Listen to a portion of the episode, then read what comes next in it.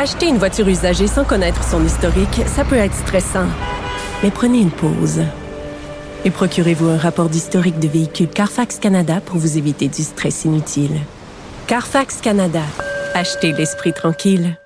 Alors, je suis dans mon bureau studio et je reçois le chef de la troisième opposition, Pascal Bérubé. Bonjour.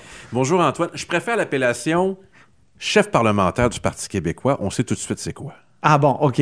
OK. Troisième, ça fait. euh, En fait, on devrait être deuxième. Ah oui. On a eu plus de votes que Québec solidaire à la dernière élection. Bon, on reviendra pas là-dessus, mais on reviendra sur... Revenons par contre sur une déclaration de quelqu'un de Québec solidaire, Gabriel Nadeau-Dubois, qui estime que le Parti québécois a perdu ses principes et son âme.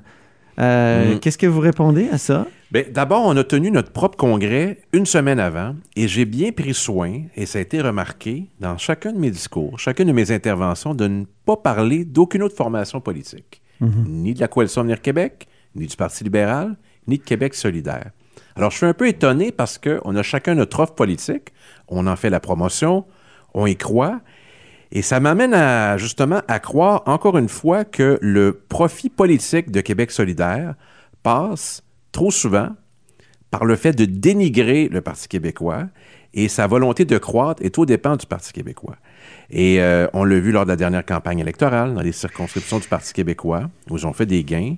Et je dirais même que cette semaine, mercredi, en pleine semaine parlementaire, en pleine élection partielle, Catherine Dorion, qui va faire une conférence à Rimouski, dans un comté du Parti québécois, un des plus grands députés social-démocrates de notre Assemblée nationale, Harold Lebel, je me dis que véritablement, Québec solidaire semble avoir identifié les circonscriptions du Parti québécois, avoir l'électorat du Parti québécois pour, Il sa cherche propre- à piger dans votre pour son propre gain politique, parce que c'est pas euh, une organisation à but non lucratif, c'est un parti politique qui veut croire. Mais c'est normal. Oui, Non? mais j'ai l'impression que eux se définissent comme... Si on remonte euh, dans le temps, le Parti québécois a fait ça avec l'Union nationale, était même allé Ouais. chercher l'ancien chef de l'Union nationale Mais- là, pour les jeunes là, qui suivent. Ouais, qui ont mais ça m'a surpris connu parce que- ça. Là, Euh, Rodrigue Biron a été un ministre de René Lévesque et qui avait été avant chef de l'Union nationale? Ouais. Mais actuellement, nous, euh, on a eu un bon congrès. Et puis, euh, on a une déclaration. Non, mais est-ce que c'est pas la, la vie des partis n'est pas faite de ça aussi, de se voler des électeurs? Ouais, mais il me semble que Québec solidaire, qui est un parti indépendantiste, devrait cibler son, son véritable adversaire au plan économique, au plan idéologique. Alors, je note ça. Sinon, je ne parlerais pas. Si C'était c'était pas de Gabriel Nadeau-Dubois que je choisi de cibler le Parti québécois. Moi, ce matin, euh, j'ai euh, parlé avec la presse parlementaire, puis on m'a- demandé qu'est-ce que tu penses de Québec solidaire? Ils ont leur offre politique, ils en feront la promotion. On est deux formations politiques très différentes, c'est le moins qu'on puisse dire. Et moi, je préfère parler de, de mes propositions, mais ça m'a étonné de voir euh, la, la charge euh, de Gabriel Nadeau-Dubois. Puis pour chacun des arguments, j'ai envie d'y répondre. Mais ce qui est paradoxal aussi, c'est que on dirait que plus la souveraineté baisse dans les sondages, plus il y a de mouvements qui sont créés. Hier, c'est Catherine Fournier, une ancienne du Parti québécois, qui dit qu'elle refuse d'y retourner, elle n'y retournera jamais, même si vous avez mis l'accès sur, sur l'indépendance, qui crée Ambition euh, Québec. Alors, euh, expliquez-moi ce paradoxe. euh. Je ne sais pas ce qui euh, habite les, am- les ambitions justement de, de tous et chacun. Dans le cas euh, de la députée de Marie-Victorin, je veux juste indiquer une chose factuelle, comme le dirait le député de Chaumédé, Guy Oui. Ouellette. Les citoyens de cette circonscription ont élu une députée du Parti québécois. Et euh, c'était leur attente. Alors, il me semble que si elle pensait cela avant l'élection, elle aurait pu se présenter comme indépendante et l'électorat aurait jugé. Alors, je trouve ça particulier. Je me limiterai à dire ça, qu'on qu'on détourne un mandat de cette façon-là pour siéger comme indépendant. Je pense qu'on aurait Pourquoi dû vous la prendre mordez avant jamais, euh, Pascal Bérubé? Vous vous pourriez mordre contre Québec solidaire, mordre contre Catherine euh, C'est des indépendantistes. euh, c'est dans la famille élargie du- de l'indé- des indépendantistes. Mais je veux juste noter parfois qu'il y a des incohérences. Dans ce cas-là, dans le cas de Catherine Fournier, c'est une indépendantiste sincère. Euh, sa contribution est réelle, mais en même temps, il y a un bris de contrat. Je l'ai déjà dit, je le répète. Quant à Québec solidaire, euh, il y a des tests. hein. L'élection fédérale en était un. Et jamais Québec solidaire a invité à voter pour d'autres indépendantistes qui sont ceux du Bloc québécois. Et en ce sens, je partage totalement l'analyse de François Blanchette quand il dit que ça aurait pu faire la différence. Pourquoi ne pas offrir un appui euh, sincère et ferme au Bloc québécois, parti qui est euh, social-démocrate, parti qui est indé- indépendantiste, qui représente les intérêts du Québec? Pourquoi? Je trouve ça particulier et je trouve que c'est une occasion manquée qui aurait pu faire la différence. Ça, c'est un test.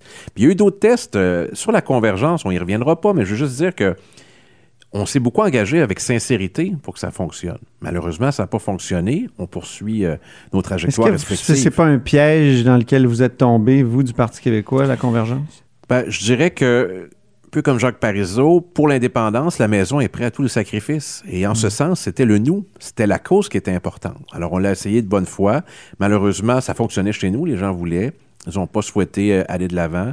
C'était un autre test, un moment qui nous dépassait, où il y en avait une opportunité de, de travailler ensemble, en gardant nos spécificités propres. Vous avez Mais pas voilà. répondu à ma question tout à l'heure quand je vous ai demandé pourquoi plus, euh, plus la souveraineté baisse dans les sondages, plus Les gens Plus cherchent éclatement, ben, les, les gens, éclatement les du gens, mouvement. Les gens cherchent à alors qu'il contribuer. devrait y avoir logiquement rassemblement. Ouais, les gens cherchent à contribuer du Ouais. mieux qu'ils peuvent. Chacun essaie de trouver une solution, mais ultimement, ça va passer par les urnes. Ça va passer Mhm. par des, des candidats qui deviendront des députés. qui Voulez-vous que je vous expose ma théorie, moi. Oui. Pascal Bérubé? Le- sur le morcellement, Oui, moi je pense que plus le pouvoir est loin, plus il est facile d'être souverainiste, même radical, même plus dire, même Mhm. plus durement souverainiste, même euh, être, être- être pur et dur. Hey, est-ce que je peux vous livrer la mienne? ben, non, mais répondez à- justement à cette hypothèse-là. Qu'est-ce que vous pensez Je- de cette hypothèse-là? Je, je l'accueille.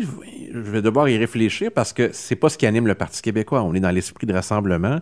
S'il y a une coalition qui existe déjà, bien avant la coalition Venir Québec, c'est celle euh, du Parti québécois qui accueille des gens de tous horizons. J'ai dit aujourd'hui que l'indépendance, c'est ni à gauche ni à droite, c'est pas genré. Mais c'est plus une c'est plus une coalition, le Parti Ben oui, parce que moi, je connais des gens de toute sensibilité sur plein d'enjeux qui sont au Parti québécois parce qu'ils se disent c'est pas à gauche, pas à droite, c'est en avant. J'ai ajouté le non genré pour faire 2019 ce Ah matin. oui. C'est important de. C'est un projet en soi. Pierre Falardeau l'exprimait très bien d'ailleurs, avec des termes différents. C'est un projet en soi. Une fois que l'indépendance est acquise, on pourra faire des Est-ce choix. que ça devient une utopie, Pascal Bérubé? Je crois pas, c'est une nécessité, surtout. On dirait que ça s'éloigne toujours plus à Mais si on y croit, alors il faut y travailler. C'est une nécessité. Moi, je suis convaincu que ça changerait de façon concrète la vie collective et individuelle des Québécois. Alors, on peut décider d'y renoncer. Il y a trois attitudes possibles. Soit qu'on l'accepte, Ouais.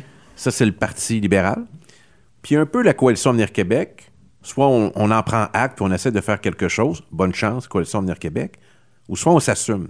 Et c'est le cas du Parti québécois.